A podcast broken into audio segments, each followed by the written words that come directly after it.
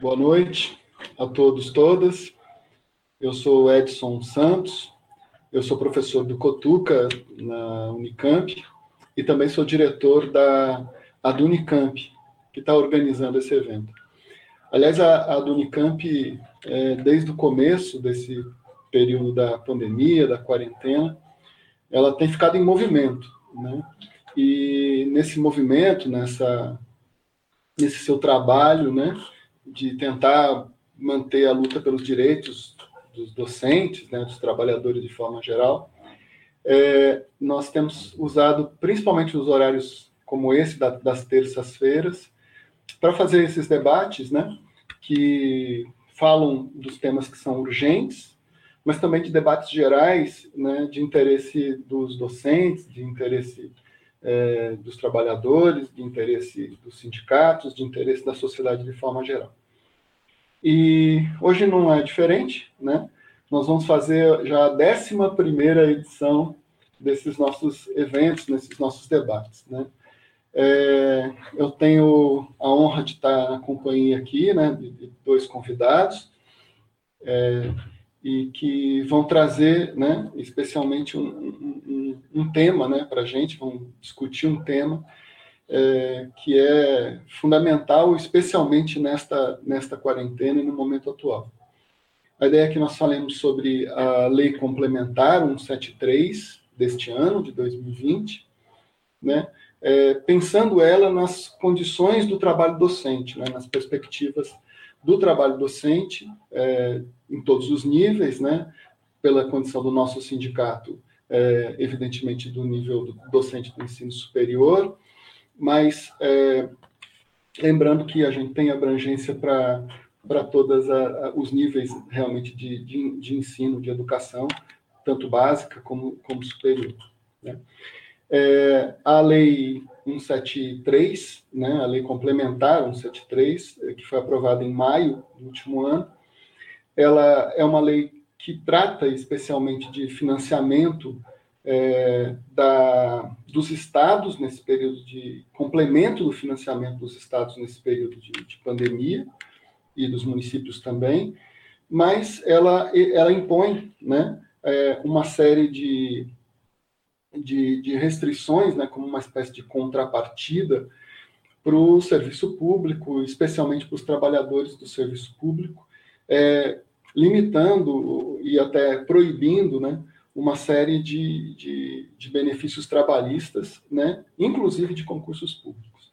Então, ela, ela vem agravar, né, na, na nossa visão, uma situação que já é bastante grave, histórica, de de degradação do, do, do, trabalho, sobretudo docente, mas que certamente ficou mais grave nesse período de pandemia, de quarentena. É, é, esse é o nosso debate, né? Para isso, nós trouxemos, então, é, muito honradamente a professora Aparecida Neri de Souza. Ela é professora de Sociologia da Educação, do Departamento de Ciências Sociais, é, e educação aqui da Unicamp, na Faculdade de Educação, evidentemente. Ela tem é, a sua pós-graduação, seu doutorado na própria universidade, né, e atua nessa, principalmente em linhas de pesquisa, né, a, creio que há, há bastante tempo, voltada exatamente para a discussão sobre as condições de trabalho docente, em todos os níveis.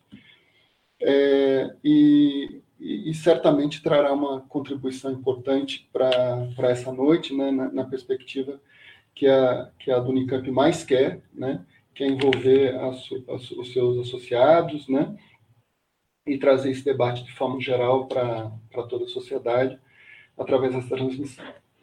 É, nós vamos organizar, né, é, assim, claro, me perdoe, o, também temos como convidado, né? Eu poderia apresentar depois o, o doutor Nilo, é, o doutor Nilo Cunha Jamato Beiro, né? Nilo Beiro, que é que é que é, é especialista em direito do trabalho pela Universidade de São Paulo e também é sócio da LBS Advogados, né? Também ainda é diretor do Instituto Lavoro e coordenador da Rede Lado de Escritórios de Advocacia. Ele também é, é, trabalha, o escritório presta serviço, né, é, é faz consultoria jurídica para a Unicamp e está bastante envolvido nas discussões propriamente dessa legislação, é, como a Lei Complementar 173 de 2020. Então, também temos a, a honra de recebê-lo.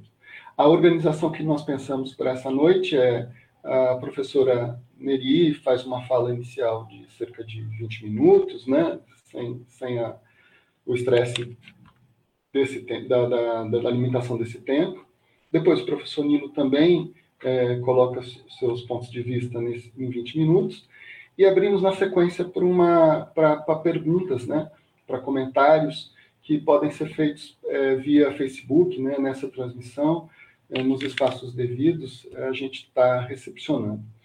Recepcionando pelo nosso companheiro jornalista, né, da Unicamp, Fernando Piva, que está aqui é, na tela escura, mas ele é o nosso responsável técnico, é, é o nosso suporte para tudo aqui, a quem a gente agradece muito a, a prestatividade, a força que nos está nos tá dando nessa, nessa transmissão. Então, professora Ana Neri, é, vai ser um prazer ouvi-la. É, por favor. Obrigada, Edson, muito obrigada. Eu começo dando uma boa noite a todos os meus colegas e minhas colegas que participam dessa atividade virtual. E agradeço especialmente a Áurea, que é minha colega na Faculdade de Educação, e ao Edson, ambos da diretoria da Unicamp, pelo convite. E aproveito para cumprimentar o Nilo, meu colega aqui de atividade hoje. Eu quero dizer que eu aceitei com muito prazer o convite para essa mesa, pois, como o próprio Edson disse, eu tenho pesquisado trabalho docente no setor público. E atualmente eu estou pesquisando o trabalho de professores e professoras em universidades públicas, São Paulo e França, comparando Brasil e França, mais as universidades públicas estaduais de São Paulo. Um, eu quero dizer que a minha exposição hoje vai ser marcada muito mais por indagações sobre as evidências que se apresentam nesse processo que eu estou chamando de ataque ao trabalho no setor público, e eu estou aqui acompanhando as notas que eu fiz para o debate para garantir uma fala de 20 minutos e nós podermos debater. Eu queria pedir para o Edson, por favor, que me avise aos 15 minutos. Eu, a minha participação nessa mesa ela é provocada por duas questões. A primeira questão: quais são os reflexos da lei complementar 173 do, de, do final de maio deste ano para as relações de trabalho no setor público em especial para os professores e as professoras que trabalham nas universidades estaduais em São Paulo. E a segunda, a segunda indagação é o que muda, o que permanece quando nós observamos o trabalho docente nas universidades eh, públicas estaduais paulistas.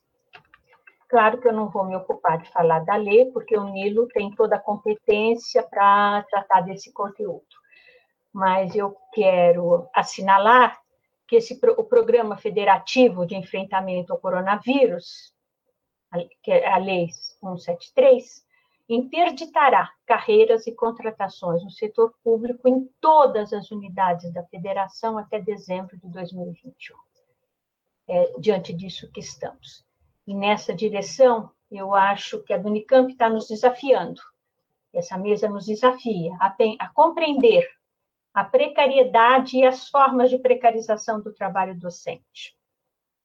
E eu quero dizer que a precarização do trabalho, ela não é um fenômeno novo, ela é simultaneamente um fenômeno novo e velho, ela é diferente e igual. A precarização como institucionalização da instabilidade é vivenciada pelos professores e pelas professoras, de forma geral, como trabalho temporário, eventual ou intermitente mas também coloca em xeque o reconhecimento social do trabalho docente. Estou olhando para o reconhecimento social como aquele expresso em salários e carreiras. o reconhecimento de que é um trabalho relevante e por isso ele tem que ter concretude em salários e carreiras. E aqui também eu tomo a noção de precarização como elemento central na dinâmica de desenvolvimento capitalista, como estratégia de dominação. E aí, como estratégia de dominação, trata-se, de um lado, da imposição pelos dispositivos legais de condições de trabalho e de emprego precários, mas também, e contraditoriamente, trata-se de consentimento, porque parte dos profe de professores e professoras compreendem ou acreditam que as transformações em curso são inexoráveis.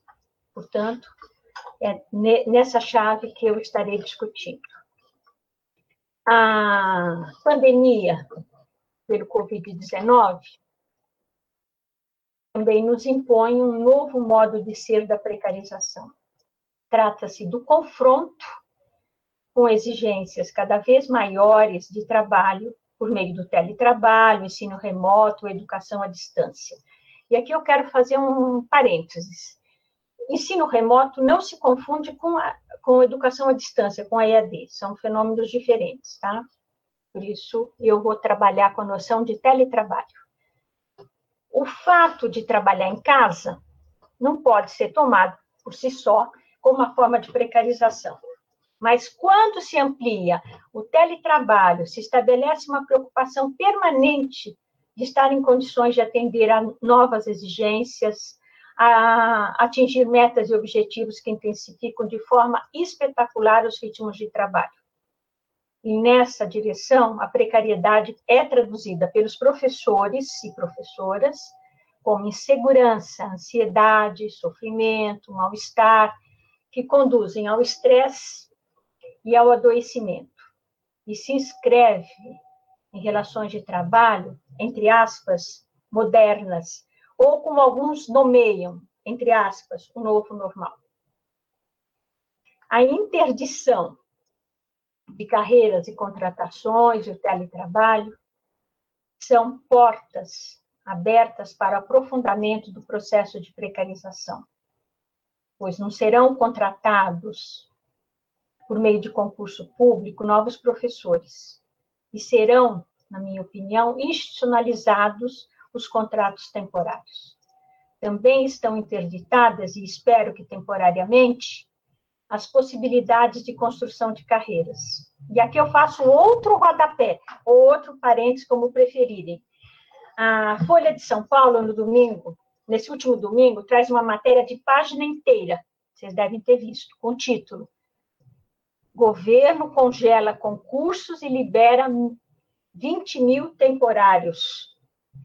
No corpo da matéria, há uma citação do ministro Guedes. A citação dele é de junho de 2019, portanto, há um ano atrás.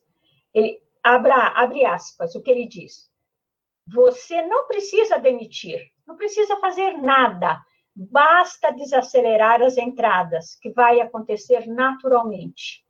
Esse excesso vai embora sem custo, sem briga e sem demissão. Fecha aspas. Vocês vejam que esse parênteses meu é autoexplicativo. Retomando, o teletrabalho expresso no ensino remoto e na educação à distância pode significar contratar um professor para elaborar aulas para serem reproduzidas sem a sua presença para um número expressivo de estudantes. Pergunto: será uma forma de proletarizar e, e precarizar o trabalho docente? Ou, nas palavras do Ricardo Antunes, será a conversão do trabalhador em um proletário de massa que vem dar aulas para grandes contingentes recebendo salários escorchantes? Não vou tratar aqui do teletrabalho, mas eu achei relevante eh, marcarmos que há um processo de intensificação do trabalho neste momento histórico. Para aqueles que tiverem interesse, está publicado aqui no site da Unicamp um texto da minha colega de departamento, a Nora Krausik. As falácias da EAD se alastram com, com e como Covid. Recomendo a leitura. E também recomendo a leitura do formidável livro do Ricardo, do Ricardo Antunes, O Privilégio da Servidão, o novo proletariado de serviços na era digital. Mas o Edson, a do Unicamp, por meio do Edson, faz uma, uma pergunta para a mesa.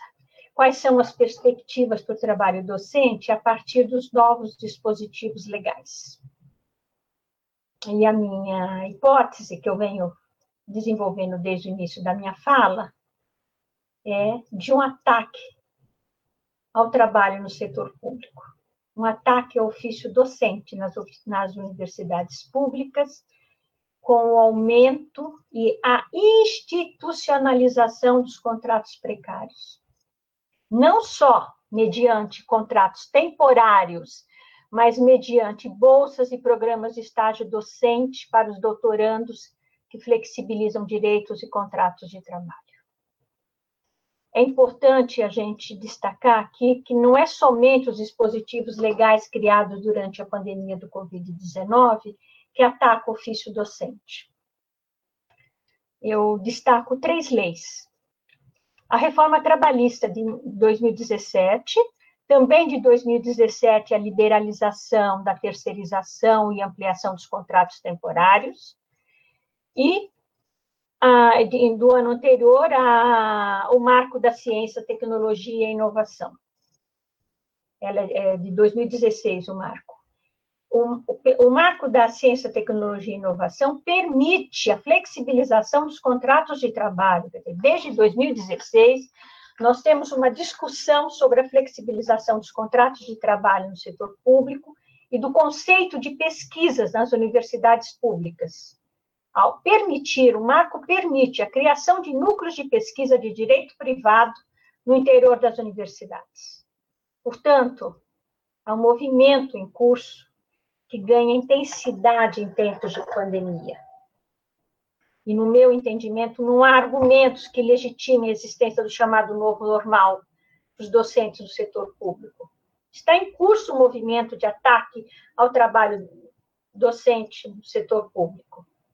Esse conjunto de dispositivos legais informam esse movimento, esse movimento de contra-reforma. Eu vou trazer para vocês alguns dados que mostram que os contratos temporários já existiam nas universidades do estado de São Paulo, ainda que o concurso público devesse ser a única forma de ingresso na carreira docente. Os dados do Censo da Educação Superior, que são produzidos pelo INEP e pelo MEC, Uh, indicavam que indicam que em 2018 os dados de 2019 ainda não estão disponíveis, tá? Estão só disponíveis os de 2018, que há 81.268 professores e professoras e 30% deles trabalham no setor público, em São Paulo. Dentre os que trabalham no setor público, 65% trabalham nas três universidades públicas estaduais. Portanto, nós estamos falando de dois terços dos professores do setor público do estado de São Paulo. Esse mesmo censo indicava que 74% dos professores e professoras de instituições de ensino superior públicas, e aí eu estou falando em, quando eu falo instituições de ensino superior públicas, são as universidades, centros universitários, faculdades e os institutos tecnológicos. 74% trabalham em tempo integral. 15,4 em tempo parcial e 10,8 são classificados como horistas.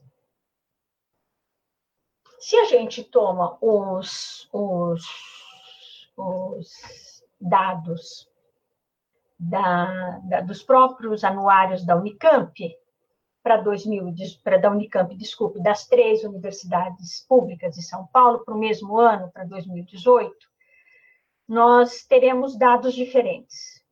Ah, nos anuários, 91% dos docentes estão trabalham em tempo integral, 7,5% em tempo parcial e 1% uh, é horista. Aliás, os anuários não, desculpe, eu estou me referindo ao mesmo censo, tá?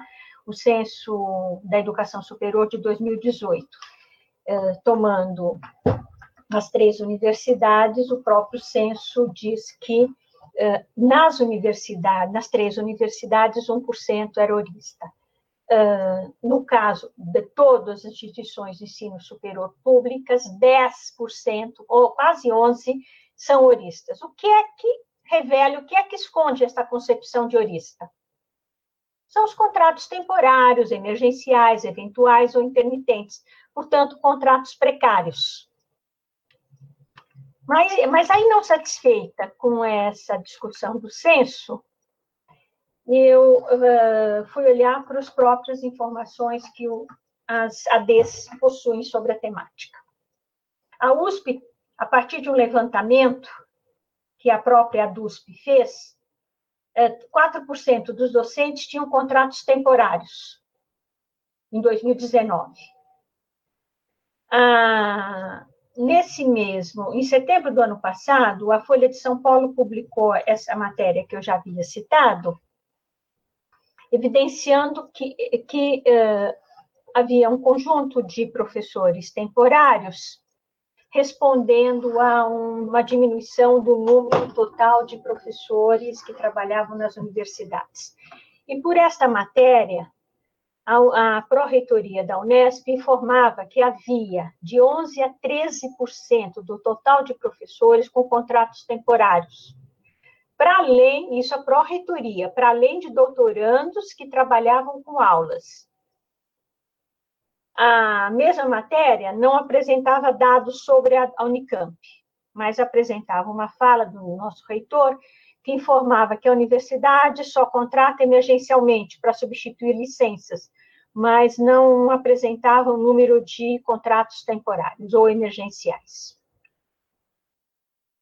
Uh, antes de, de avançar, eu quero também chamar atenção para o fato de que o, pro, que o mesmo censo da educação superior informa que nas três universidades públicas do estado de São Paulo, há 6,4 professores que não possuem doutorado, sendo que o, o, o, o título de doutor é a condição necessária para o ingresso na carreira docente, por meio do concurso público. E também é condição para o ingresso como temporário, mediante os processos seletivos simplificados. E aí a minha outra pergunta: o que é que está contido nesses 6,4% de docentes que não possuem doutorado? Seriam bolsistas, doutorandos inscritos em programas de pós-graduação? Emergenciais, temporários, eventuais? Também um, um dado importante para podermos pensar nos reflexos da, da Lei 173 é o, um, a publicação em, em, no ano passado, também em setembro de 2019, de uma matéria na Folha de São Paulo, com o título USP, Unesp e Unicamp perdem mais de 10% de professores em quatro anos a matéria informava que de 2015 a 2019, a Unesp havia perdido 20% dos docentes em quatro anos. A USP, 7%, e a Unicamp, 5,1%. E atribuíam a não reposição de postos de trabalho às aposentadorias e demissões. E a mesma matéria indicava que as três universidades estaduais recorriam aos contratos temporários com 12 horas de trabalho semanais para garantir as aulas na graduação. E aquilo que eu, que eu havia dito, que eu fui aos anuários estatísticos para verificar esses dados, para o mesmo período, os dados uh, se assemelham em parte à matéria publicada na Folha de São Paulo. A USP perdeu segundo o Anuário Estatístico da USP, 7,5% dos docentes. A Folha de São Paulo dizia que era 7%, portanto, vocês veem que o número está bastante próximo. A Unesp perdeu 16%. a Folha de São Paulo informava que era 20%, e a Unicamp perdeu 2%, foi a universidade que perdeu menos docentes. Uh, Professora a... Mary, é, a senhora pediu para avisar, é, tem mais cinco minutos dentro do nosso Legal. combinado, com, tá. com tolerância, evidente. Ok. Então, e o número de professores o número de professores cai. Vocês perceberam que cai nesses quatro anos, mas se nós olharmos todos os demais indicadores, eles aumentam progressivamente.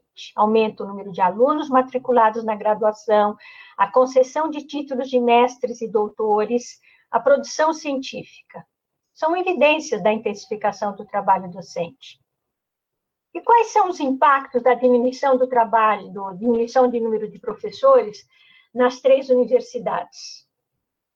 A Unesp propôs a reorganização dos departamentos, extinguindo, reunindo os departamentos, e o pró-reitor argumenta que, se mantidas as condições de 2019, não seria possível voltar ao patamar de 3.800 professores que a universidade chegou a ter lá em 2015.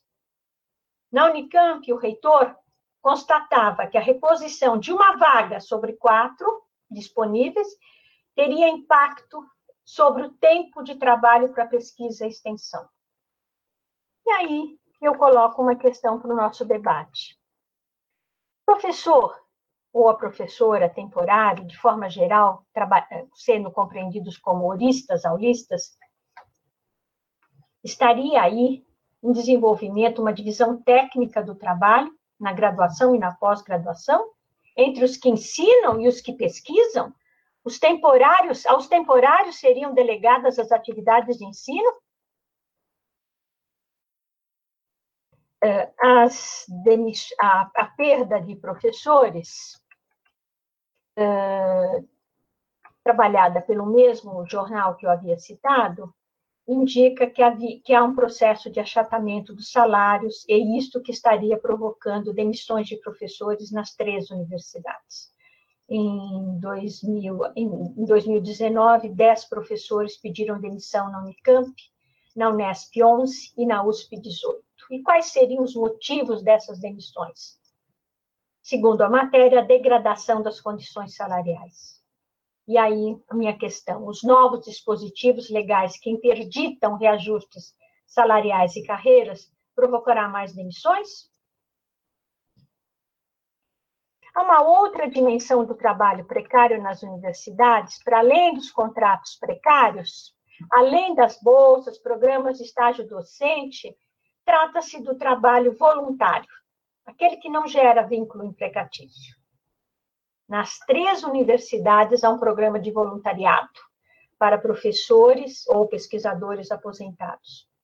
Trata-se de um trabalho altamente qualificado, sem contrapartida financeira. E qual é a perspectiva? O avanço e a institucionalização do movimento de precarização, de flexibilização e de intensificação do trabalho docente nas universidades. O trabalho de professores e professoras nas três universidades públicas se torna permeável à precariedade e ao sofrimento relacionados.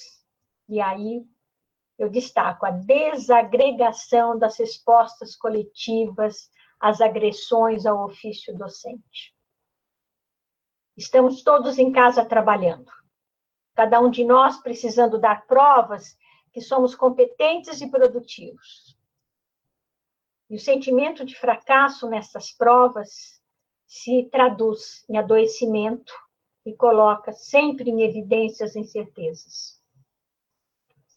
E, como vocês viram, toda a minha exposição foi marcada muito mais por questões sobre as perspectivas do que propriamente por certezas, porque é isso que, nós, que eu pretendo que nós discutamos na segunda parte. Mas, para concluir, eu queria dizer que o fenômeno observado em São Paulo ele pode ser observado em outras unidades da federação.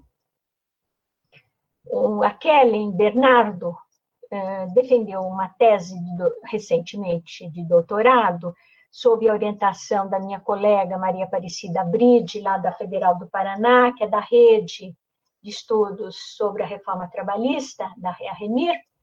A tese da Kellen chama-se Flexibilização Contratual no Setor Público e Relações de Trabalho dos Professores Temporários nas Universidades Estaduais do Paraná.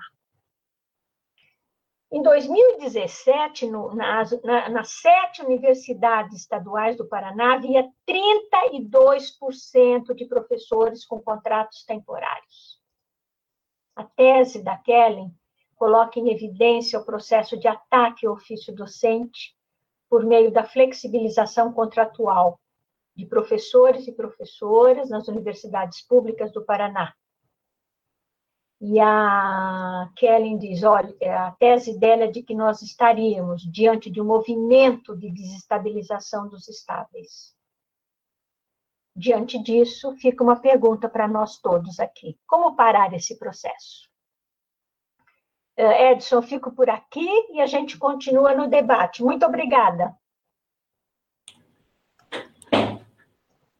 Professora Aparecida Neri, muito obrigado. É, Para dizer primeiro que houve uma precisão no tempo, né? É, é um agradecimento e as suas colocações é, foram é, fundamentais.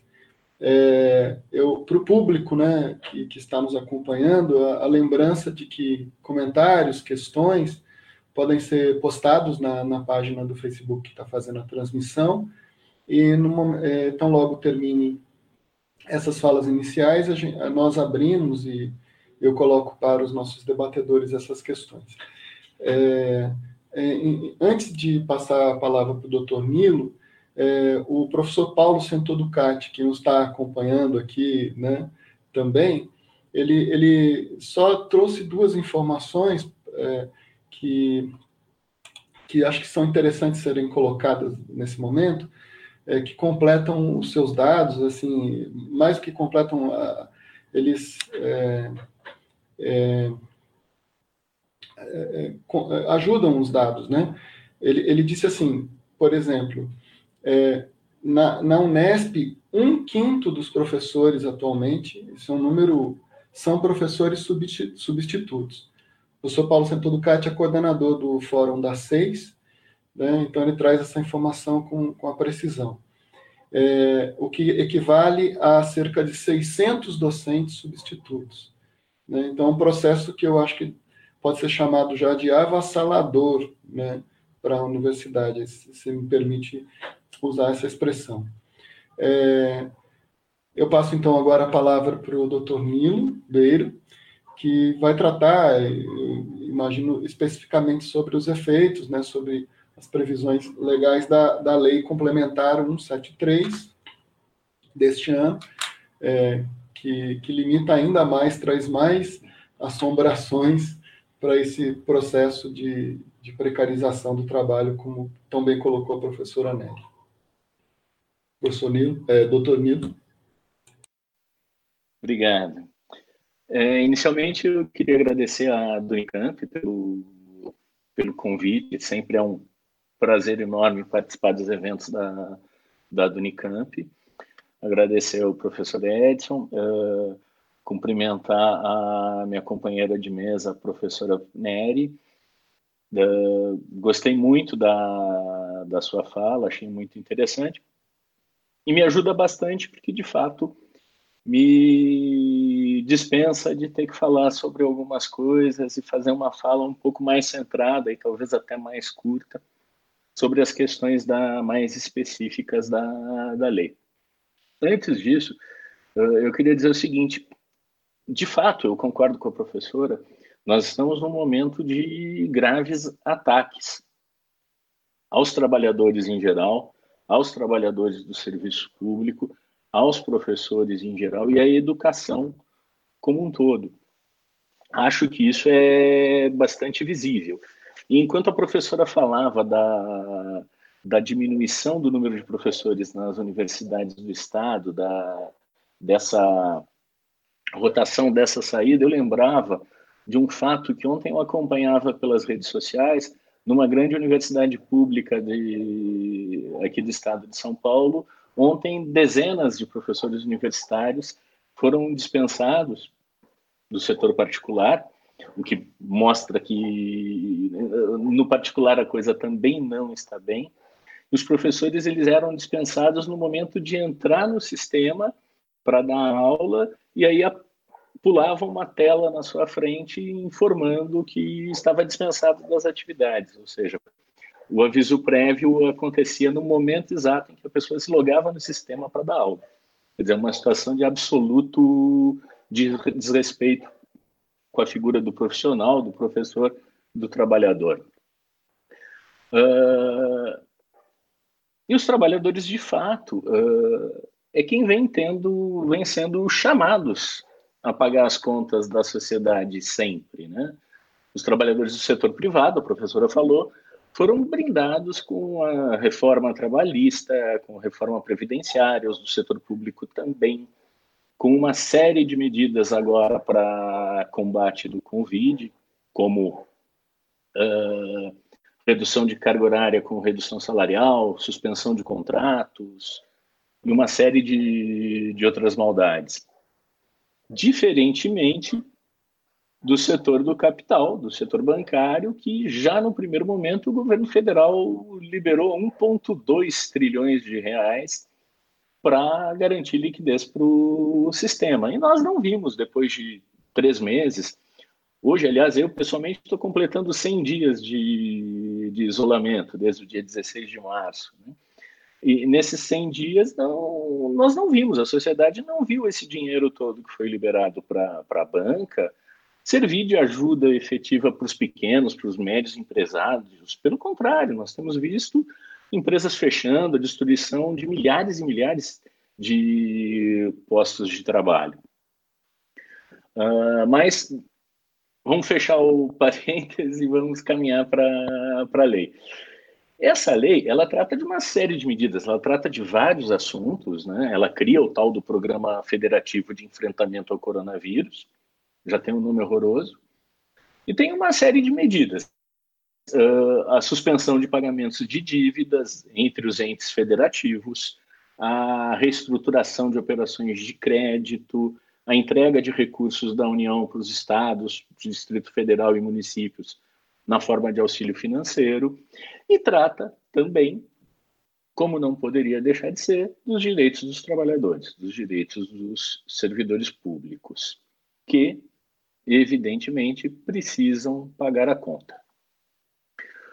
Os impactos uh, dessa lei, eles vigoram, inicialmente pelo menos, até o dia 31 de dezembro de 2021. Essa é a primeira coisa que salta aos olhos da leitura da lei, é que uh, uh, em todo momento nós falamos da pandemia, da calamidade, do estado de calamidade pública até 31 de dezembro de 2020, por enquanto, mas a lei já se antecipa e ela vai com seus efeitos todos até 31 de dezembro do ano que vem. Essa lei, ela já, acho bom frisar desde logo, ela já sofre três ações de inconstitucionalidade. Uma primeira movida pelo Partido dos Trabalhadores, uma segunda pelo Partido Democrático Trabalhista, pelo PDT, e essas, ações, essas duas ações de inconstitucionalidade tratam exatamente dos assuntos relacionados aos direitos dos servidores públicos. Eles discutem que há uma, na lei uma ofensa à separação dos poderes, à autonomia dos estados e municípios, que ela viola a garantia da irredutibilidade remuneratória dos servidores públicos, fala da, falam da manutenção do valor e do poder de compra do, dos vencimentos, falam de direito adquirido. E existe também uma terceira ação de inconstitucionalidade, que é da rede de sustentabilidade. Mas essa trata de outras questões. Essas ações todas, por serem voltadas para a mesma lei, elas acabaram caindo e todas as próximas vão ser atraídas também para a relatoria do ministro Alexandre de Moraes. Por enquanto, não há maior tramitação nessas ações mas elas caminharão sem a menor dúvida. Desde já, eu acho que é importante falar que, de fato, há questões de constitucionalidade uh, nessa lei que são complicadas. Basicamente, são esses itens que eu falei uh, que os partidos estão atacando. E realmente, uh, parece que quando a União Federal legisla dessa forma, em, por legislação complementar, ela estaria roubando a competência dos chefes do Poder Executivo, dos estados, do Distrito Federal e dos municípios, que são aquelas pessoas para quem a Constituição Federal dá a competência da iniciativa dos processos legislativos que tratam do regime jurídico dos servidores públicos. Então, esse seria um possível problema de constitucionalidade formal dessa lei. Há um problema material sério também, que é essa situação da eventual redução de vencimentos através do congelamento. Ou seja, eu não reduzo diretamente os vencimentos, mas eu os congelando, eu faço com que eles percam o seu poder de compra perante a inflação. Então, eles indiretamente eles diminuem, o que teoricamente contraria a Constituição Federal. Tudo isso, então, está aberto à, discussão e são críticas que é importante que se coloquem na mesa desde já.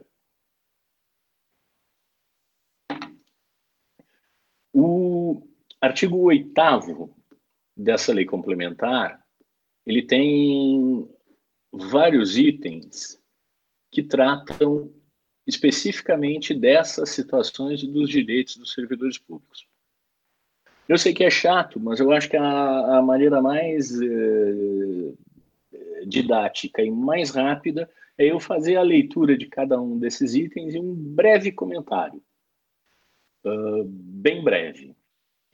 O item número 1, um, ele, uh, esse artigo ele traz estão proibidas.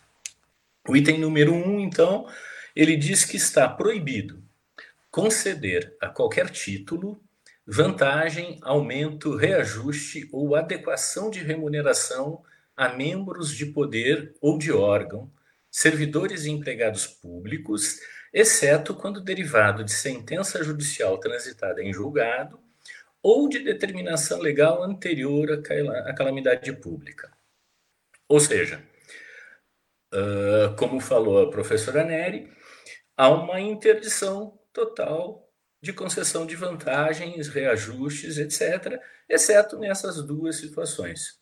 Ou da decisão judicial transitada em julgado, ou de uma determinação legal que já existia previamente à calamidade. Aqui há um problema sério quando eles dizem que isso se trata de uma decisão judicial transitada em julgado, porque se eventualmente algum servidor público tiver algum direito sonegado, ele eh, normalmente entraria com um mandado de segurança e talvez obtivesse uma liminar para retornar àquela situação. Aqui o que acontece é que provavelmente o órgão público não vai cumprir uma liminar, porque uma liminar não é uma decisão judicial transitada em julgado. Transitada em julgado é aquela decisão ao final do processo, quando não cabem mais recursos. Então aqui é importante prestar atenção nisso e conversar muito bem com relação a problemas que possam acontecer com relação a essa situação de reajustes, vantagens, aumentos, readequações de remuneração e etc. Tudo isso que está no item 1 do artigo 8 da lei complementar. Os itens 2 e 3 eu posso ler juntos, porque são pequenos e uh, tratam basicamente da mesma coisa. É proibição a criação de cargo, emprego ou função que implique em aumento de despesa a proibição de alterar a estrutura de carreira que implique em aumento de despesa. Então, uh, a rigor, é possível alteração na estrutura e é possível a criação de cargos, empregos e funções, desde que não haja aumento de despesa.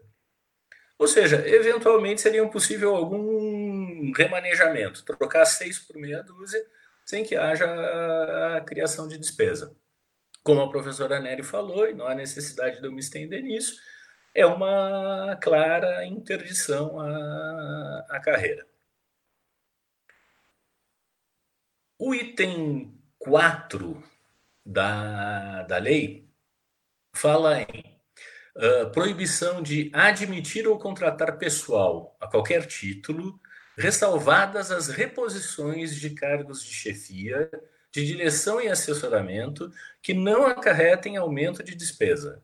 As reposições decorrentes de vacâncias de cargos efetivos ou vitalícios, as contratações temporárias, de que trata o inciso 9 do caput do artigo 37 da Constituição, as contratações de temporários para prestação de serviço militar e as contratações de alunos de órgãos de formação limitares. O item 5 também tem uma proibição à realização de concurso público, exceto para as reposições de, de vacâncias. Ou seja, como já dito, isso caminha no sentido de que contratações temporárias são, de alguma forma, facilitadas e as contratações através de concurso, exceto em quando se tratar da reposição de situações de vacância, são proibidas.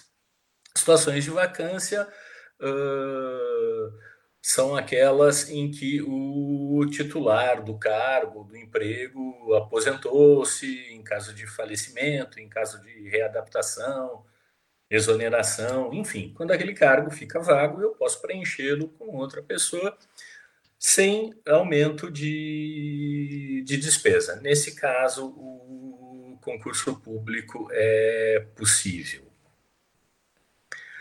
Outra proibição se refere ao, vem no item 6, que diz assim: então, fica proibido criar ou majorar auxílios, vantagens, bônus, abonos, verbas de representação ou benefícios de qualquer natureza, inclusive os de cunho indenizatório em favor de membros de poder, do Ministério Público ou da Defensoria Pública, de servidores e de empregados públicos e militares ou ainda de seus dependentes, exceto quando derivado de sentença judicial transitada em julgado ou de determinação legal anterior à calamidade. Então, basicamente, traduzindo isso, nós temos que o que já existe permanece. Fica vedada a criação ou majoração de qualquer coisa dentro desse, desse período, desse período que vai até 31 de dezembro de 2021. O, há um parágrafo desse artigo, parágrafo 5 que ele excetua dessa aplicação os profissionais de saúde e de assistência social, mas desde que relacionados a medidas de combate à calamidade pública. Nesse caso, é possível a criação ou a majoração de auxílios a criação de vantagens, a criação de bônus, ou seja, profissionais de saúde, de assistência social que estiverem uh, diretamente ligados ao combate à calamidade. Porém, eventuais auxílios, eventuais vantagens que sejam criadas, eles uh, permanecem apenas durante o período da calamidade pública, eles não permanecem para o futuro.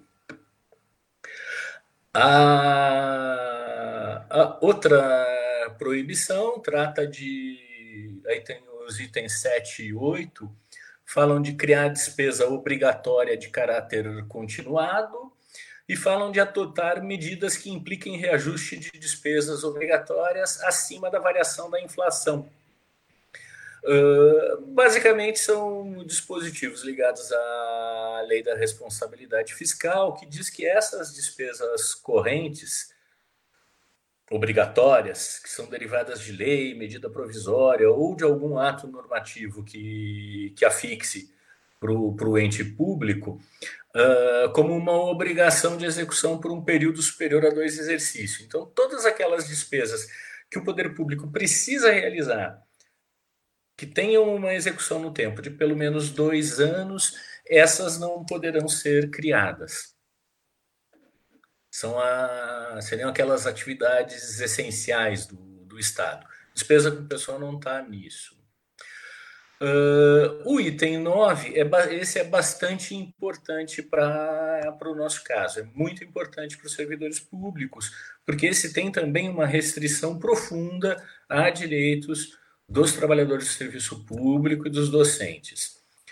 O item 9, ele proíbe a contagem desse tempo, do tempo uh, que vai do dia 28 de maio de 20 até 31 de dezembro de 21, ele proíbe a contagem desse tempo como de período aquisitivo necessário exclusivamente para concessão de anuênios, triênios, quinquênios, licenças prêmios e demais equi mecanismos equivalentes que aumentem a despesa com pessoal em decorrência da aquisição de determinado tempo de serviço, sem prejuízo para o tempo de para a contagem do tempo de efetivo exercício para aposentadoria e outros fins. O que, que isso significa? Significa que entre 28 de maio de 2020 e 31 de dezembro de 2021, todo esse tempo que será trabalhado de uma forma ou de outra não vai contar como tempo para o seu anuênio, para o seu quinquênio, para a sua sexta parte. Esses benefícios todos, a contagem do tempo está suspensa. Ela vai retomar após 31 de dezembro de 21, quer dizer, a partir de 1 de janeiro de 2022, esse tempo recomeça a contar. E aí a aquisição do anuênio, da licença prêmio, vai ficar protelada por todo o período da, da do, esse período da pandemia, da calamidade pública. Esse período vai ser esquecido para esses efeitos. Quem teve, quem adquiriu o seu direito até o dia 27 de maio, esse tem o direito de, de receber a partir de, do, da remuneração de junho perfeitamente a sua, o seu benefício. Quem não teve, ainda que falte um diazinho, só vai ter, por exemplo, me faltavam, faltavam dois dias para eu terminar a aquisição da minha sexta parte. Eu só vou adquirir essa sexta parte no dia 2 de janeiro. Porque esses dois dias só vão contar lá na frente. E esse um ano e meio, um ano e sete meses vão desaparecer da contagem desses benefícios. Qual a razão de uma medida desse tipo? Não me pergunte. Do meu ponto de vista, é pura maldade. Não, não consigo enxergar lógica nisso. Não vindo de quem entregou 1,2 trilhões para a banca no, no mesmo um pouquinho antes de, de definir essa legislação. Bom, uh, a exceção também à regra de contratação de concurso público, especificamente para a situação de combate à, à pandemia. E há uma outra discussão que é, que é importante, que vem. Uh, as pessoas vêm discutindo muito com relação à aplicação da lei, é no que se refere ao direito de progressão ou de promoção que a lei, na realidade, ela não fala sobre esse assunto, ela não faz nenhuma vedação expressa. E ela não fazendo essa vedação expressa, nos parece que ela garante esses direitos. Porque é um direito que é garantido numa legislação anterior, que tem critérios definidos situações definidas para ser exercitado e para ser adquirido. Agora, mesmo que não haja essa previsão expressa, pela quantidade de proibições, pelo todo o espírito dessa legislação, é absolutamente possível que nós nos defrontemos com interpretações restritivas. E, eventualmente, essa questão pode desaguar também no judiciário. Pode haver discussão judicial sobre se eu tenho ou não tenho realmente direito à, à progressão funcional. Eu acho que eu estou perto ou estourando o tempo, então eu encerro por enquanto, uh, agradecendo desde já a oportunidade, fico disponível para responder a questões e dar palpites aleatórios também. Obrigado, doutor Nilo. É, foi preciso também no tempo, eu agradeço, né? e agradeço muito suas, suas colocações é, fundamentais, né, para especialmente para esse esclarecimento mais pontual, técnico, são certamente é, é, importantes para nós. Uh, para o público, né, lembrando que é, nós estamos com é, abertos, né, se quiserem é, colocar questões, comentários, estamos aqui, né. Eu, eu, o professor Paulo, que está nos acompanhando, né, do ele, ele tem uma, uma, uma questão para a professora Nery, é, que, que eu, eu, eu vou colocar aqui. É, se, se a senhora tem algumas é, informações, informações sobre esta condição, né, é, sobre o, o, trabalho docente nesse período, né, de quarentena, então, esse novo é, normal que a professora também colocou como é, com as aspas necessárias, né? Em outros países, é, como esse fenômeno tem sido observado, né? E, e eu, eu tenho uma questão também, né, é, para a professora, é, sobre, porque eu sou professor de educação básica, trabalho no, no ensino médio, né, e, e nós temos observado nos colegas e eu mesmo, a, a quantidade de trabalho, né, é, incrivelmente, ela se multiplicou, né, é, é está, nós estamos trabalhando muito mais, né, e, e, o, e, o, produto, digamos assim, as nossas atividades, nossas aulas, a qualidade do, trabalho docente, é, ela tem ficado a, a desejar, porque é, há uma série de circunstâncias, né, é, que, que, que, que, nos limitam. Uma delas, por exemplo, a tecnologia e, e também a questão da inexperiência nesse momento.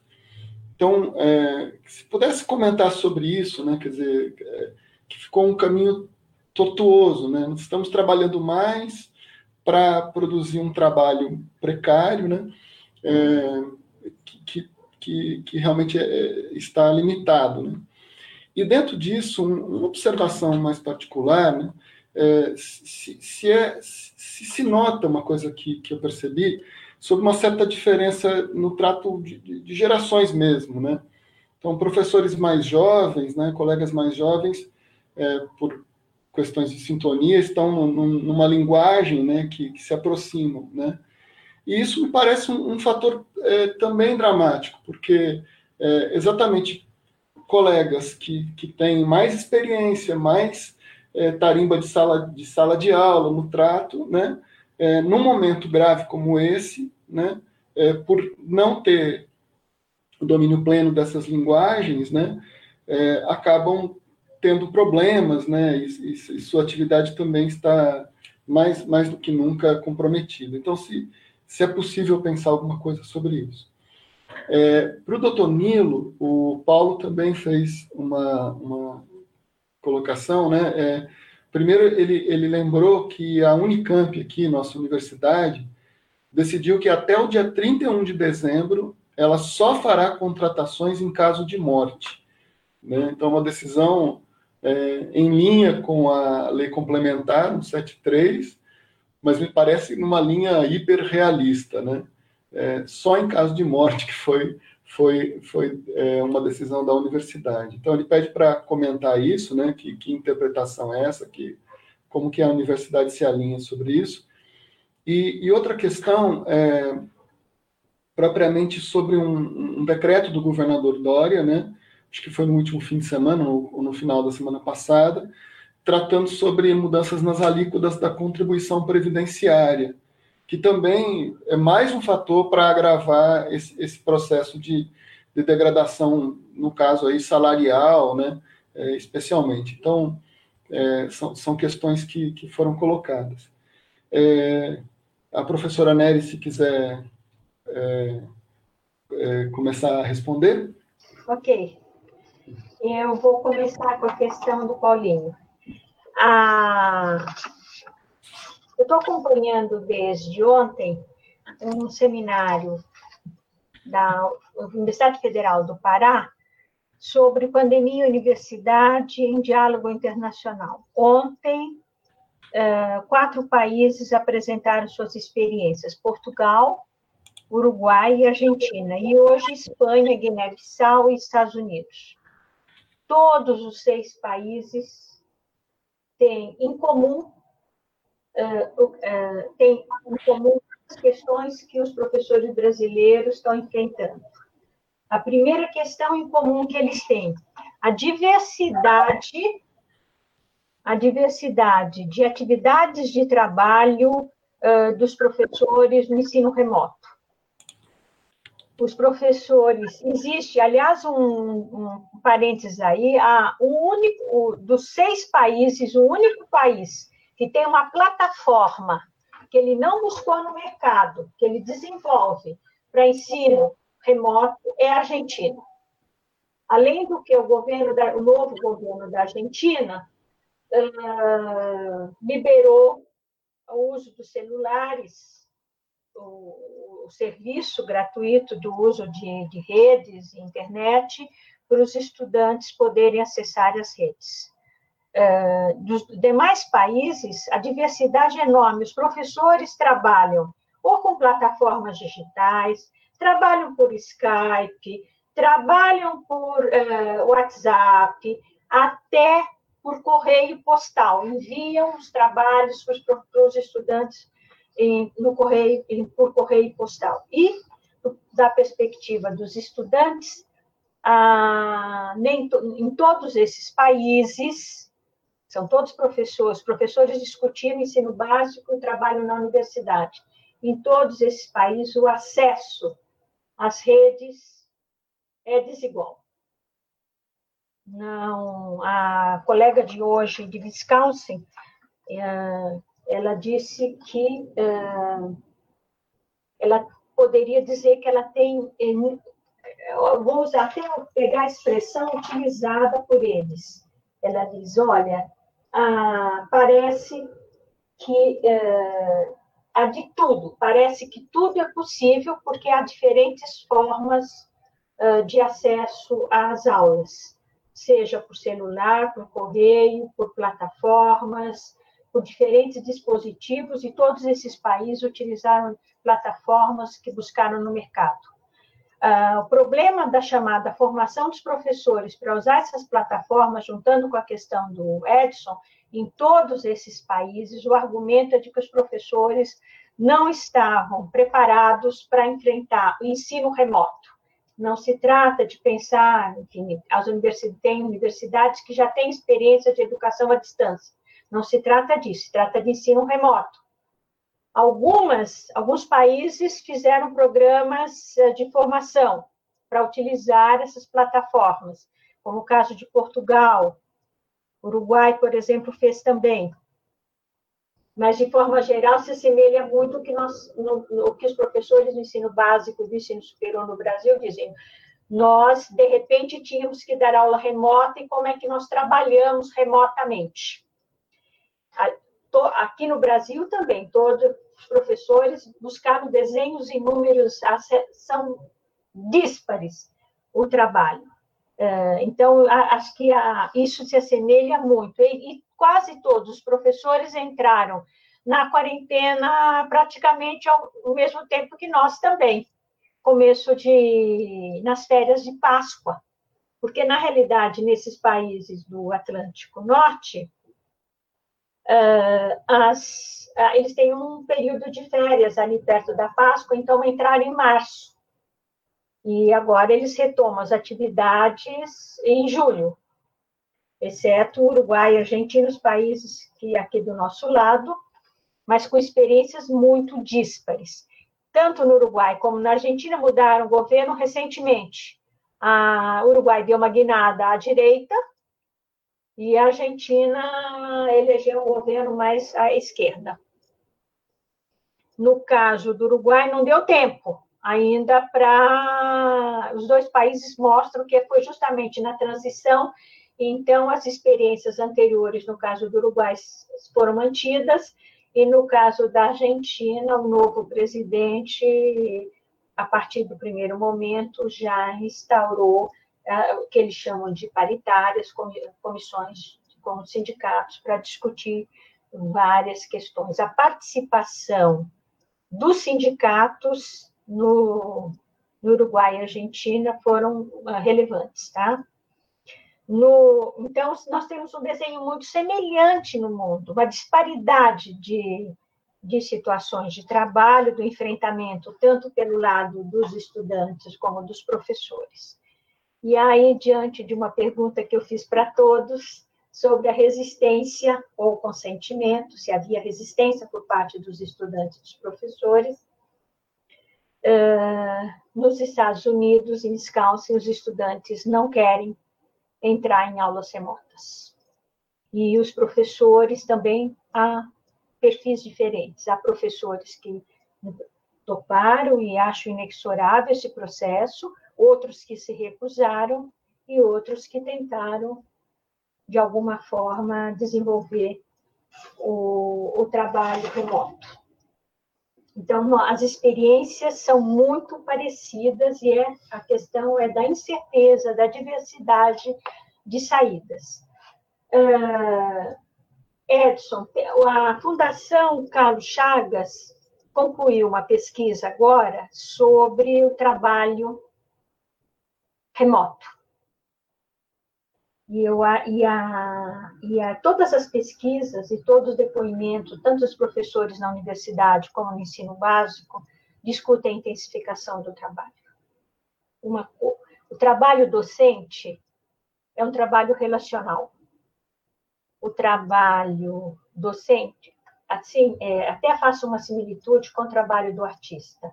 Minha colega Liliana Senini, que, que pesquisa trabalho de, de artistas, de espetáculos ao vivo, ela tem um primor de depoimento que é o seguinte: a bailarina, o músico, diz que o trabalho dele se concretiza, embora ele tenha ensaiado dois anos, se concretiza no momento que ele está no palco.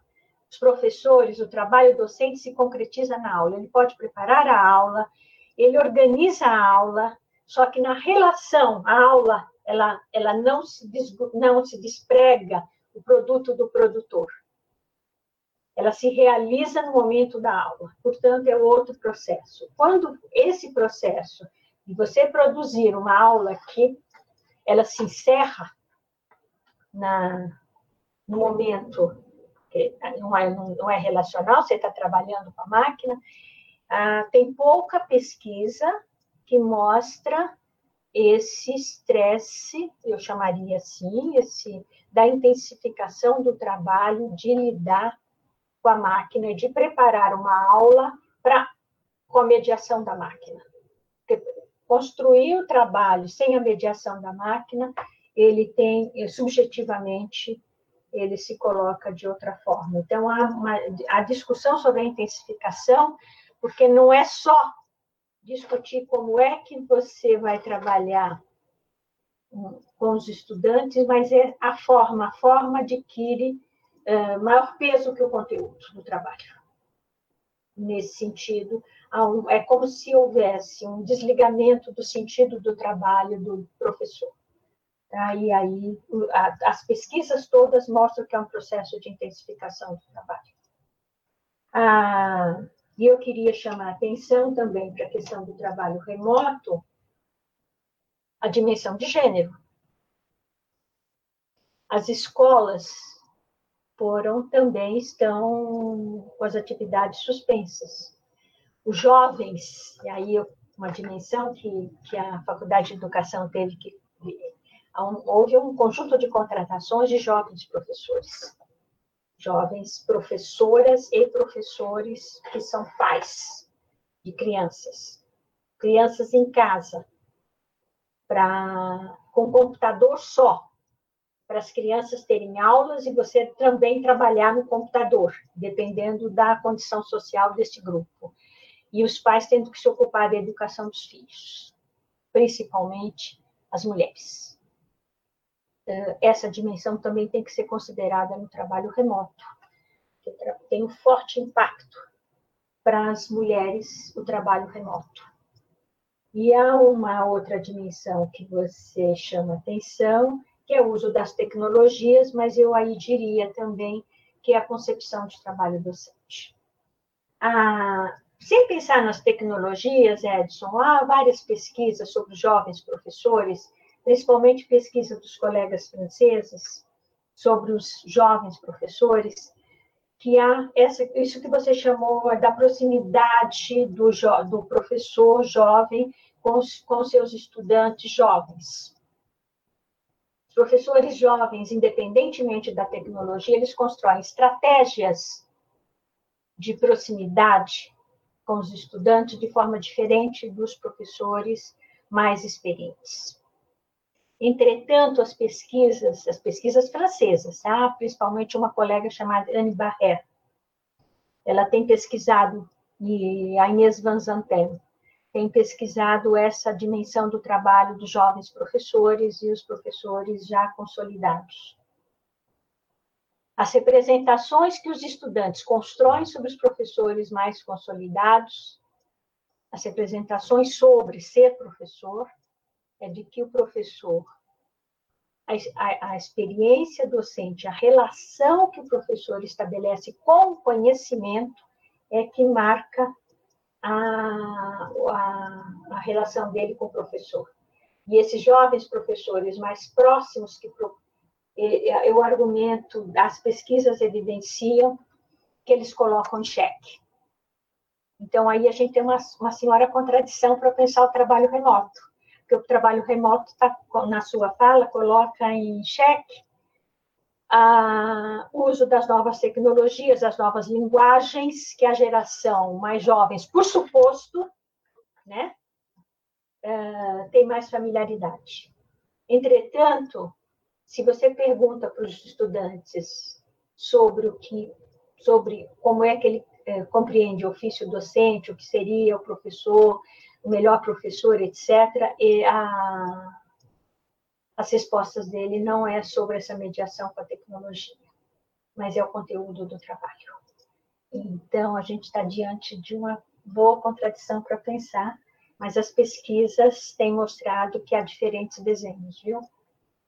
E, a, e de qualquer forma, eu não, não vi nenhuma pesquisa ainda que mostra as diferenças agora entre essas gerações vou ler a pesquisa do. A, a Unicamp fez uma pesquisa boa, que estou esperando a resposta, a, o consolidado, o relatório, para a gente ver o que, que saiu.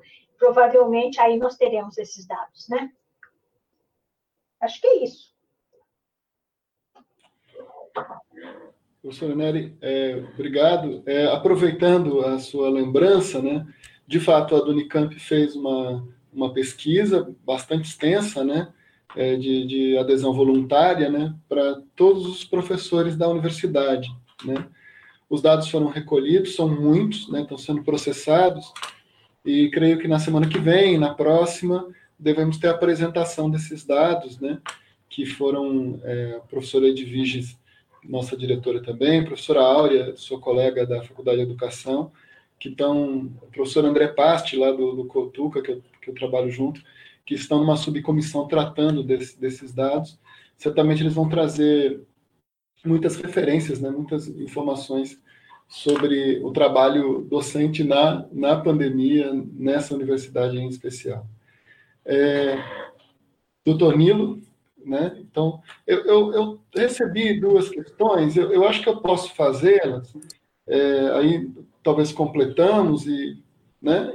A ideia era fazer uma segunda rodada, mas podemos estender essa daqui. Doutor Nilo, depois eu, eu, eu passo para a professora Nelly. É, uma questão para ambos chegou de é, exatamente da professora Liliane é, Hofsen, que, que, acho que foi citada. Né? É, a pergunta é: qual é o projeto de sociedade que vocês vislumbram nesse processo de precarização nas universidades sobretudo públicas, num contexto de valorização do conhecimento. Né? Ela foi feita para ambos. E, pelo que eu entendi, um ex-aluno daqui da universidade, da, da Unicamp, Bernardo Mendes Ribeiro, é, faz uma pergunta, acho que muito, muito pertinente para o momento. É, a, uber, a uberização do trabalho já chegou ao ensino superior? Professores contratados para um semestre ou para uma disciplina apenas é, de cada vez? É, é a pergunta que, que, que foi colocada. Antes disso, é, um, um, elogio que, que chegou para a professora Nery, né, para a mesa, né, é, de Ilka Oliver, né, e ao mesmo tempo ela pediu para indicar se a professora Nery escreveu algum trabalho é, sobre os conteúdos que está tratando nesta, nesta transmissão, nessa live, né. Isso nos chegou mais cedo. Agradeço aí a, a, a Ilka pelo, pelo carinho. É, Nilo, é, pode ser? E depois voltar claro. a professora Mary também. Vamos lá, então. É, primeiro, eu queria me meter um pouquinho nessa resposta da, da, da professora Nery, porque, apesar de não entender absolutamente nada de pedagogia, desse processo de ensino-aprendizagem, etc., mas como advogado trabalhista, o trabalho me, me encanta. E o trabalho remoto é uma preocupação do momento, é uma preocupação muito importante, uh, não só do ponto de vista pessoal, de nós nos adaptarmos a esse novo tipo de trabalho, esse novo processo de trabalho, uh, mas como também do, do mundo do trabalho como, como um todo. Evidentemente que nem todas as atividades se adequam ao trabalho remoto ou são propensas a ele. Mas uma série delas são, e se ao mesmo tempo nós não gostamos, eu também não gosto de falar do novo normal, mas eu me preocupo com o futuro normal. O que, que vai acontecer mais lá na frente? Como é que serão essas relações uh, no futuro, depois que esse momento pelo qual nós estamos passando se estabilizar, supondo que se estabilize. Uh, mas aí me parece, e dentro dessa linha de preocupação da professora, me parece que nós estamos vendo surgir um novo direito fundamental pelo qual nós temos que brigar. Uh, o direito à, à paridade de, de acesso aos meios tecnológicos para todas as pessoas da nossa sociedade. Acho que do mesmo jeito que nós lutamos para que a energia elétrica, para que a água, o saneamento básico cheguem em todos os lugares, nós vamos ter que passar a lutar pela internet pública também para que ela chegue em todos os lugares e todos tenham condições. O que não é só uma coisa que basta, é, que seja suficiente. Não basta a água chegar na, na porta da minha casa. Eu preciso ter condições de colocar o cano para dentro, de fazer encanação, tubulação dentro da casa, fazer os pagamentos, etc. Mas eu acho que, sem dúvida, é uma questão que se coloca fortemente dentro da sociedade a briga pela igualdade tecnológica né? e a luta pela, pela inserção tecnológica como um direito fundamental, tão fundamental quanto esses outros direitos básicos que nós todos entendemos que o poder público tem que, de alguma maneira, fazer chegar na nossa porta. Era um comentário, só um, um acréscimo, talvez, sobre isso e, eventualmente, uma provocação à professora também, para quando ela tiver a palavra de volta, se quiser dar uma palavrinha sobre isso, seria bom. Uh, com relação à, à pergunta do, do Paulinho, sobre essa situação da, de, na Unicamp haver a decisão no sentido de que uh, somente em casos de morte haverá a, a situação do preenchimento da vaga, eu eh, também é daquelas situações que não se consegue explicar, isso não faz muito sentido, especialmente se nós olharmos os dados que a professora Nery apresentou na exposição inicial dela, quando fala do número de, de postos de professores que se retiram da, das universidades, da, da, da Unicamp e das demais universidades estaduais. Então, isso não faz muito sentido, a meu ver. A menos que a reitoria, espero que não seja isso, esteja aguardando uma quantidade de vítimas enormes entre os docentes por conta da pandemia. Espero que não seja isso, nem que isso aconteça, por favor.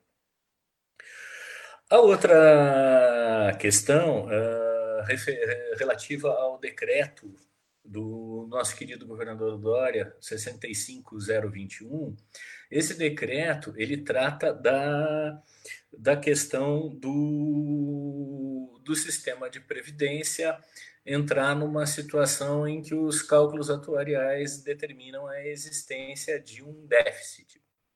Então, na existência de um déficit, e aí o decreto está, trata disso e, ao mesmo tempo, a Secretaria de Estado diz: opa, estamos em situação de déficit nesse exato instante.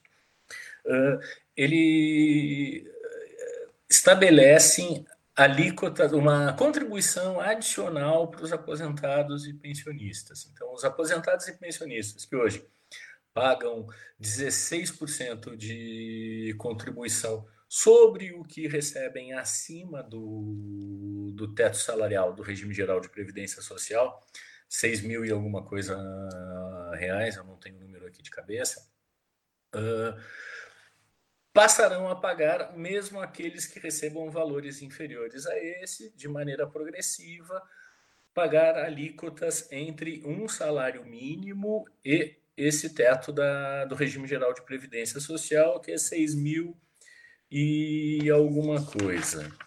Então, uh, é uma situação que já se discutia, já desde o momento da, da reforma da Previdência, se discutia que o, havia o interesse uh, do Estado, o interesse do governo federal, de implantar um sistema geral no país de capitalização, onde as pessoas construiriam os seus próprios fundos né? Então eu vou guardar dinheiro e esse dinheiro que eu guardar dentro do, do, do, regime de previdência é que vai pagar a minha aposentadoria no futuro ou a pensão dos meus dependentes.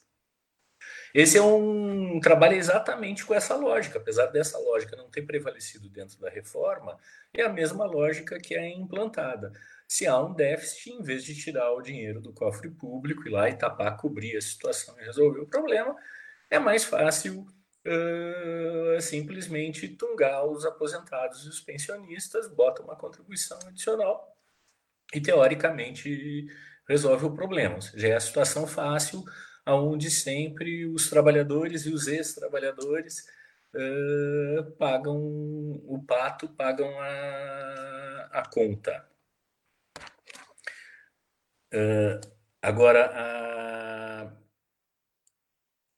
a professora Liliane pergunta isso sobre qual é o projeto, como é, a pergunta era sobre qual é o projeto de sociedade que se imagina com Posso, posso ajudar, Nilo? É, qual é o projeto de sociedade que vocês vislumbram nesse processo de precarização do trabalho das, nas universidades, sobretudo públicas, num contexto de desvalorização do conhecimento? Então, é, é, eu, eu, diria que é um, é um processo mais amplo, inclusive, do que só isso. Não é só isso. Né? Há um processo em curso de precarização do trabalho e de desdignificação do trabalho humano em todos os, em todos os níveis. E a, a uberização, que tanto se fala do do trabalho é exatamente isso: é você retirar a dignidade do trabalho, a dignidade do trabalhador e impor condições, condições cada vez mais degradantes, cada vez mais difíceis para todos. Que projeto de sociedade é esse? É um projeto de sociedade excludente, é um pro, projeto de sociedade que afunila para que o 1%, se já não for menos do que 1%, cada vez mais concentre riqueza para fazer nada com ela, porque essa gente não, não gasta, não consome, não, enfim, não entesoura simplesmente. E é, o, é exatamente o projeto que está por trás dessa, dessa situação toda de fazer os trabalhadores e os servidores públicos pagarem sempre a, a conta. Uh, o nosso projeto, por outro lado, é resistir ao projeto deles e inventar alternativas e tentar impor alternativas para sair desse buraco horroroso que nós temos nos metido muito profundamente nesses últimos tempos. Uh, há uma pergunta também com relação à, à uberização do ensino superior. Eu acho que nesse momento a tendência geral eu, eu, eu, eu não consigo raciocinar muito sem ser raciocinar de uma forma meio esquemática assim. Para mim, existem uh, existe o capital e existe o trabalho. Uh, eu acho, advogado trabalhista também acaba raciocinando muito dessa forma. Do meu ponto de vista, eu acho que o capital ele se aproveita dos momentos em que ele pode e ele tenta maximizar seus lucros. Ele é feito para isso. Ele é como o escorpião. Ele pode até não querer, mas ele pica. É da natureza dele fazer isso. É da natureza dele acumular. É da natureza dele se aproveitar das situações, em especial das situações de crise. Uh, eu lembro aí do, do, do, do, célebre livro da Naomi Klein, A Doutrina do Choque, onde ela fala exatamente sobre isso, da, dos momentos de choque, dos momentos em que a sociedade está mais uh, perdida, ou por catástrofes naturais, ou por outros tipos de catástrofes, e é onde você consegue impor mais facilmente normas e novas situações aonde você degrada as condições de vida da, da população em prol, em geral, desses poucos acumuladores. E quem fazia isso com maestria, e fez isso com maestria no furacão Katrina, nessas coisas todas, ela conta bem a história no, no livro, era exatamente o Milton Friedman, que é o, o padrinho teórico, padrinho espiritual, talvez, do nosso querido ministro Paulo Guedes.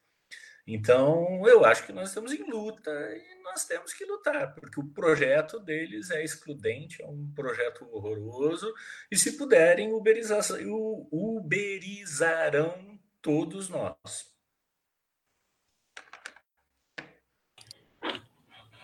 Doutor Nilo, obrigado. Né?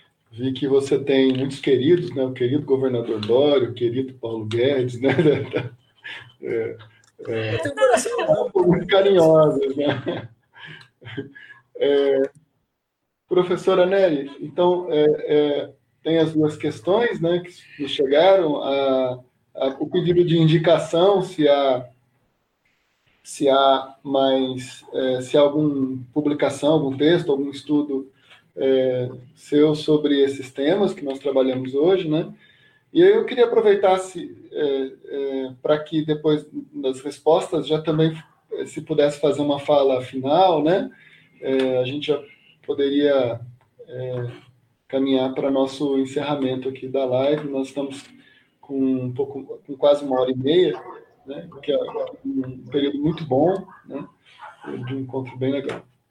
Então é isso. Ok. Eu vou começar com a questão, claro, da Liliana, em continuidade ao Nilo, porque ele me deu um gancho bom. Eu diria o seguinte, para começar, nós temos diferentes projetos societários em disputa, mas o projeto hegemônico é o, na linha do que o Nilo apresentou. E eu diria o seguinte, Liliana, que esse, que, que esse, esse projeto hegemônico é, é, ele, ele vai na, na, concepção de que é uma nova razão do mundo, né? no sentido que o Dardot e Laval falam, é, que essa nova razão do mundo transforma todos os trabalhadores em empregadores de si mesmos, responsáveis pelo emprego e pelo desemprego. Essa nova razão do mundo é uma racionalidade do capital que tudo contamina, tudo contamina nessa direção de que todos são é, são empreendedores, são empregadores de si mesmo, portanto, aí é uma derrota né, do trabalho nessa luta na, nas relações com o capital. E aí acho a chave do, do Nilo boa para nós pensarmos. É só possível pensar o trabalho na sua relação né, com o capital não há trabalho, quer dizer, ela, uh, e aí, nessa direção, o capital diz, olha, uh, disputa esses projetos. Nós, nesse momento, uh, somos, estamos disputando o nosso projeto, mas a, a hegemonia não é nossa, tá? eu acho que aí, junta com a questão do Bernardo, e, e, da hipótese do Nilo, eu acho que essa é a hipótese do Dardot e Laval também. Todos nós seremos empregadores de nós mesmos, empreendedores. Portanto, há uma dimensão do trabalho docente, também a uberização contamina as relações de trabalho no setor público. Então, eu é, não vi os dados sobre terceirização, sobre há dados na PNAD, ele, e a PNAD é, é autorresposta, né? Professores que dizem trabalhar por conta própria. 2% dos professores dizem que trabalham por conta própria. O que é que esconde esse dado? Exatamente, quer dizer, o professor, o PJ, é uma relação de trabalho disfarçada, uh, trabalhando por conta própria e nas escolas técnicas eu observei que havia professores, tais como qualquer eletricista, que, que era contratado para prestar um serviço, dar aula de um determinado componente curricular que não havia professor. No caso da minha da pesquisa, eu encontrei um professor que dá aula de projetos, que era PJ. Por um semestre, ele recebia como se ele tivesse prestado um serviço como eletricista ou qualquer outra coisa. Eu acho que esse processo, Bernardo, de uberização, ele já contamina o trabalho na universidade. E os contratos emergenciais da Unicamp são para uma disciplina.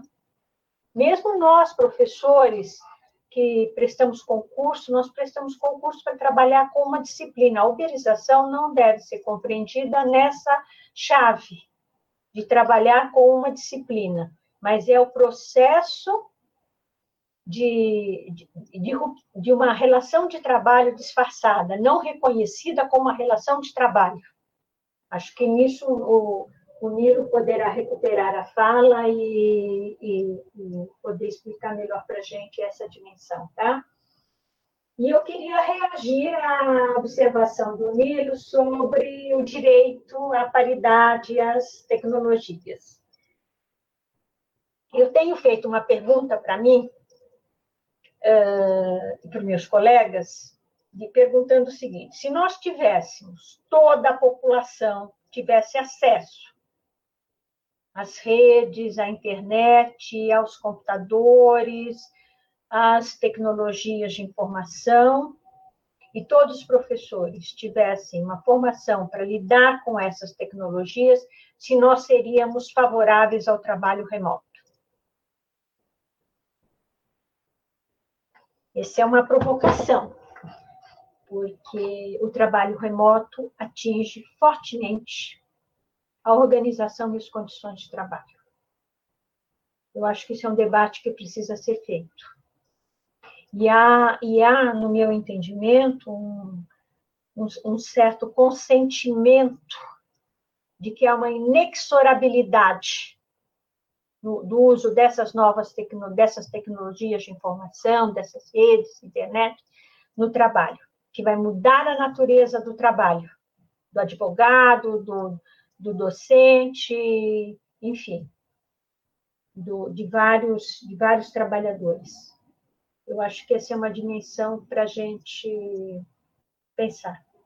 Eu penso que é, aí, na minha perspectiva, mesmo que nós tivéssemos democratizado o acesso a essas a internet e aos equipamentos, ainda assim o trabalho docente está sendo atacado, porque é um trabalho relacional.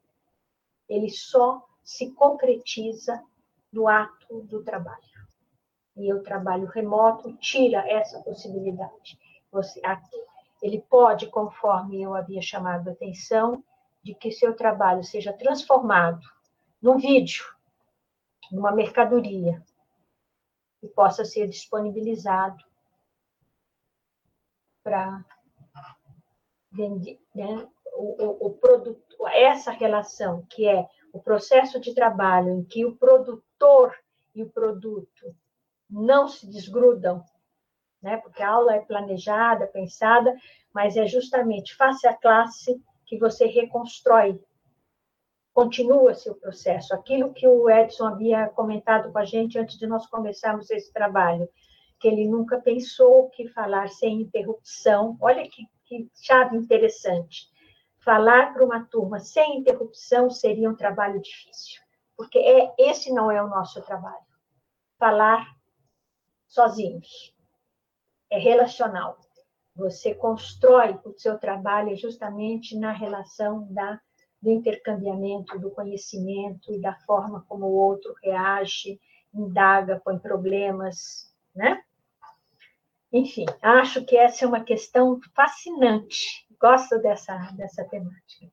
E eu, eu tenho um texto escrito, sim, que eu pego várias questões que eu estou trabalhando. Eu já vinha preocupada há algum tempo com essa questão do trabalho do trabalho temporário, do trabalho, essa, essa, essa relação de trabalho disfarçada no PJ, eu já vinha pensando nessas questões há algum tempo, publiquei um texto na revista da ABET. O texto, eu não lembro o número da revista, mas é é recente. O SA, é a ABET, ABET, Associação Brasileira de Estudos do Trabalho. Ela está online, está disponível e é um dossiê onde nós comparamos o trabalho, o, tra, o trabalho em várias perspectivas, Brasil e França. E a gente justamente interroga isso que essa mesa está chamando a atenção. Quais são os sentidos dessas mudanças? E quais são as mudanças de sentido? Esse é um desafio para nossa para as nossas questões. Pensar nessa dimensão, que eu acho que é essa provocação dessa mesa da do.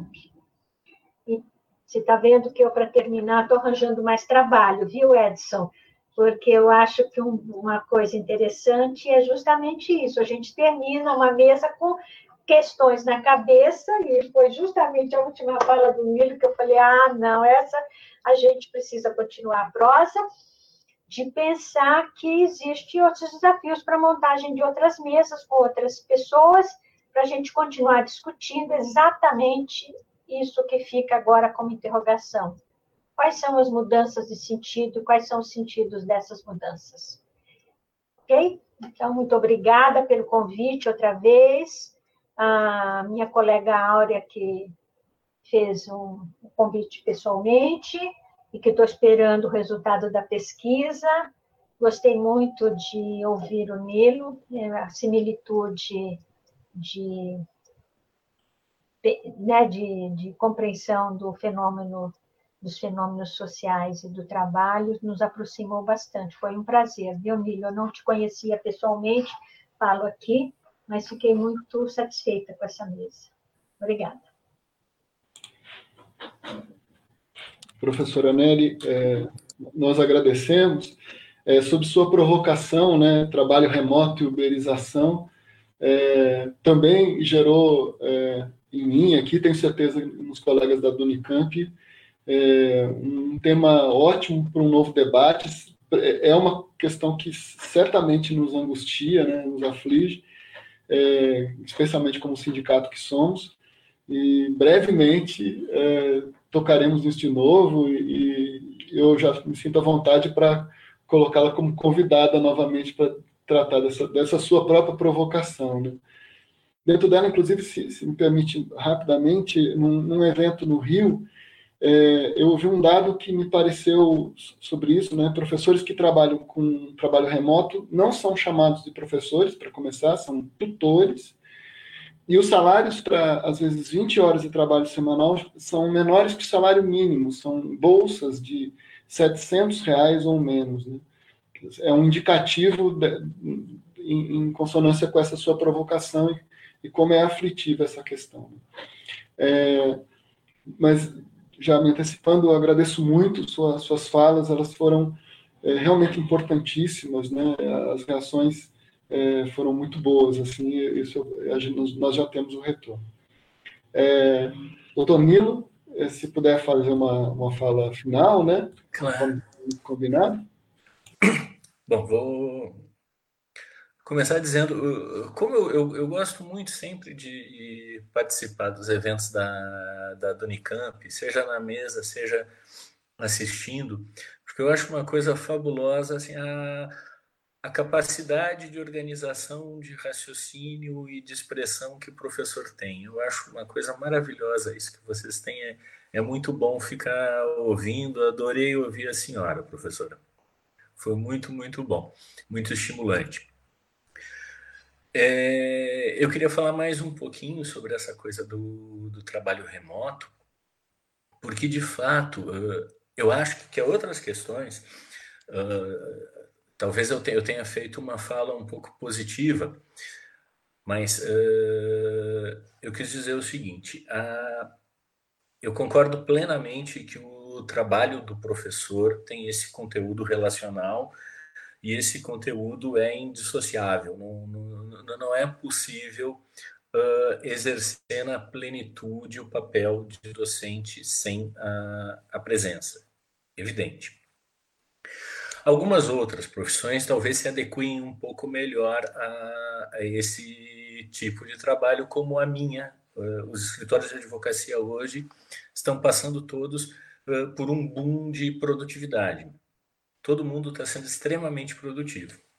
Mas há um outro problema, uh, e esse talvez seja o problema mais complicado, que é a questão da saúde do trabalhador que está fazendo o trabalho remoto e a condição de trabalhar dentro de casa, uh, onde eu estou aqui, eu tenho o meu escritório aqui fechado, isolado, eu estou aqui, ninguém me atrapalha, não acontece absolutamente nada. Mas nós temos pessoas trabalhando na cozinha, uh, na sala da casa, com a criança do lado, com. Enfim, com todas as tarefas domésticas acontecendo ao mesmo tempo e, eventualmente, sem horário estabelecido. Aqui no nosso escritório, uma coisa que nós sentimos já no primeiro dia, no dia 16 de março, quando nós migramos de um escritório físico para um escritório virtual, foi começar imediatamente a conversar com as pessoas no sentido de que era necessário que elas estabelecessem determinadas rotinas que preservassem a sua vida pessoal e preservassem a vida do trabalho e tentassem não misturar uma com a outra. Porque senão, fatalmente, o mundo do trabalho ele tomaria conta da casa inteira. E a pessoa passaria a trabalhar 24 horas por dia, 7 dias por semana. Porque é um exercício difícil de fazer a separação desses dois mundos. E se eles se misturarem, eles se misturam dentro da cabeça da gente e fica uma situação grave, difícil, gera problemas eh, de estresse, problema de burnout, problema de saúde variados. E, evidentemente, eh, nós teremos, com a, uma ampla gama de empresas fazendo muito trabalho externo, muito trabalho remoto, interno, quer dizer, muito trabalho remoto, nós certamente teremos nos próximos meses um contável número de problemas de saúde. Porque, evidentemente, nós vamos ter situações de assédio moral terríveis, do WhatsApp funcionando todas as horas do mundo, as pessoas esperando por que, que o fulano não vai responder o meu e-mail às 10 da noite se ele está em casa. Ele está em casa, ele pode trabalhar, ele pode, não, não vai custar nada, são 10 minutinhos. Só que esse não vai custar nada significa que o fulano vai ter que despender uma certa carga de atenção, onde ele não vai relaxar nunca, porque ele vai sempre vai estar pensando: será que o meu chefe vai me chamar? Será que vai ter uma tarefa? Será que vai acontecer alguma coisa? E, por outro lado, você tem o chefe pensando: eu preciso ficar controlando esse cara, eu preciso ficar dando serviço, eu preciso ficar controlando, porque ele está lá na casa dele, está longe, eu não tenho certeza se ele está ou não está trabalhando. Então, a, a, a tendência da pressão no ambiente de trabalho, mesmo sendo doméstico, ela passa a ser muito grande. E, eventualmente, evidentemente, no caso das mulheres, é pior ainda, porque elas passam, em geral, a ter, não é mais tripla jornada de trabalho, é quádrupla, quinta, quíntupla jornada de trabalho é, e vira tudo uma coisa só dentro do ambiente doméstico. Quer dizer, de fato, é uma situação complicada em que a gente precisa, com a qual a gente precisa lidar com muita, muita serenidade e estabelecer marcos novos, porque são relações de trabalho diferentes das relações tradicionais que nós mantínhamos até 100 dias atrás. Uh, essa questão da, da, da, da, uberização, de fato, ela é muito importante. E um, um outro aspecto que eu acho muito importante é uma questão cultural, uma questão ideológica que se estabeleceu, porque com vários dos trabalhadores de plataforma, para não falar só em, em Uber, eles eh, têm se enxergado de fato como essa figura uh, de empreendedor de si mesmo. Ah, mas eu eu sou empreendedor, eu estou fazendo a minha jornada de trabalho, eu estou fazendo a minha receita, eu trabalho, eu preciso ganhar tanto por dia, se eu ganhei eu posso ir embora, se eu ganhar o dobro da minha meta, amanhã eu não trabalho, venho só daqui a dois dias. O que na prática acaba sendo tudo isso muito no imaginário, muito visionário, porque isso dá certo uma ou duas vezes, mas em seguida o algoritmo milagrosamente se ajusta e dobra a meta. Né? E, e, a meta nunca se alcança porque você passa a ter que trabalhar mais para ganhar menos. Essa é a realidade que tem se visto na, nas plataformas. Essa questão ideológica, essa questão cultural, uh, de certa forma atrapalha, porque esses trabalhadores eles têm dificuldade de se enxergarem como trabalhadores de enxergarem os. Eles não estão mais no piso da fábrica, onde todos estão juntos, com o mesmo macacão, fazendo a mesma coisa, e com um vínculo de solidariedade. Na realidade, o motorista do Uber, o entregador, eles estão soltos na rua, cada um deles disputando aquela a próxima entrega, a próxima viagem, a próxima situação. Então, o vínculo não é de solidariedade, o vínculo acaba sendo de competição. E o algoritmo que a, que a plataforma impõe, de certa forma, trabalha dentro dessa lógica. Ele faz com que esses trabalhadores uh, exercitem essa competição entre si. Somente agora uh, que começam a acontecer alguns focos, que nós conseguimos ver algumas notícias de algum tipo de associativismo muito embrionário entre essas pessoas, que começam a discutir: opa, tem algo errado nessa história. Isso não é bem assim, eu não sou tão empreendedor assim. Tem um elemento aí que é o aplicativozinho no, no celular que está exercendo um papel meio complicado. Talvez esse aplicativo esteja me explorando, talvez esteja explorando os outros também, talvez a gente possa ou não fazer alguma coisa. Então, são assuntos ricos, são assuntos complexos que estão na ordem do dia, para o qual nós precisamos, a academia precisa prestar atenção, os sindicatos precisam prestar atenção, o mundo tem que prestar atenção.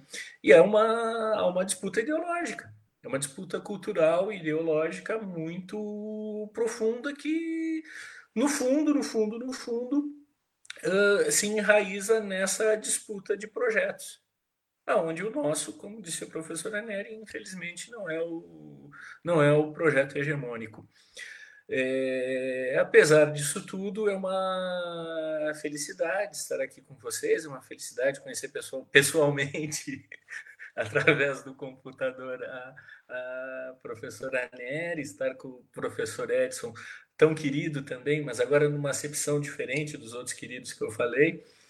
Eh, eu agradeço e me, me despeço. Foi, foi muito bom estar com vocês nessa noite. Bem, é, doutor Nilo, agradeço essa sua fala final. Né?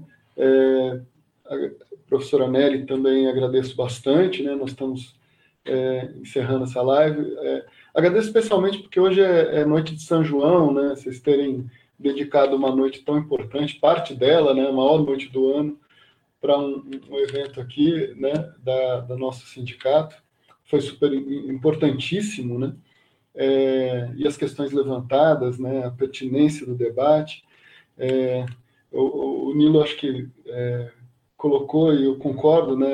A, a fala do professor, ela é tão é, própria né, e tão importante né, nesse debate. Então, certamente estamos é, muito agradecidos e, e, muito contentes com a participação de vocês, tá certo? É, Para o público que nos acompanhou, né? Acho que teve uma, uma noite especial nesse debate. A gente também agradece bastante e deseja uma ótima noite de São João, né? Tá bom? Boa noite a todos. Então.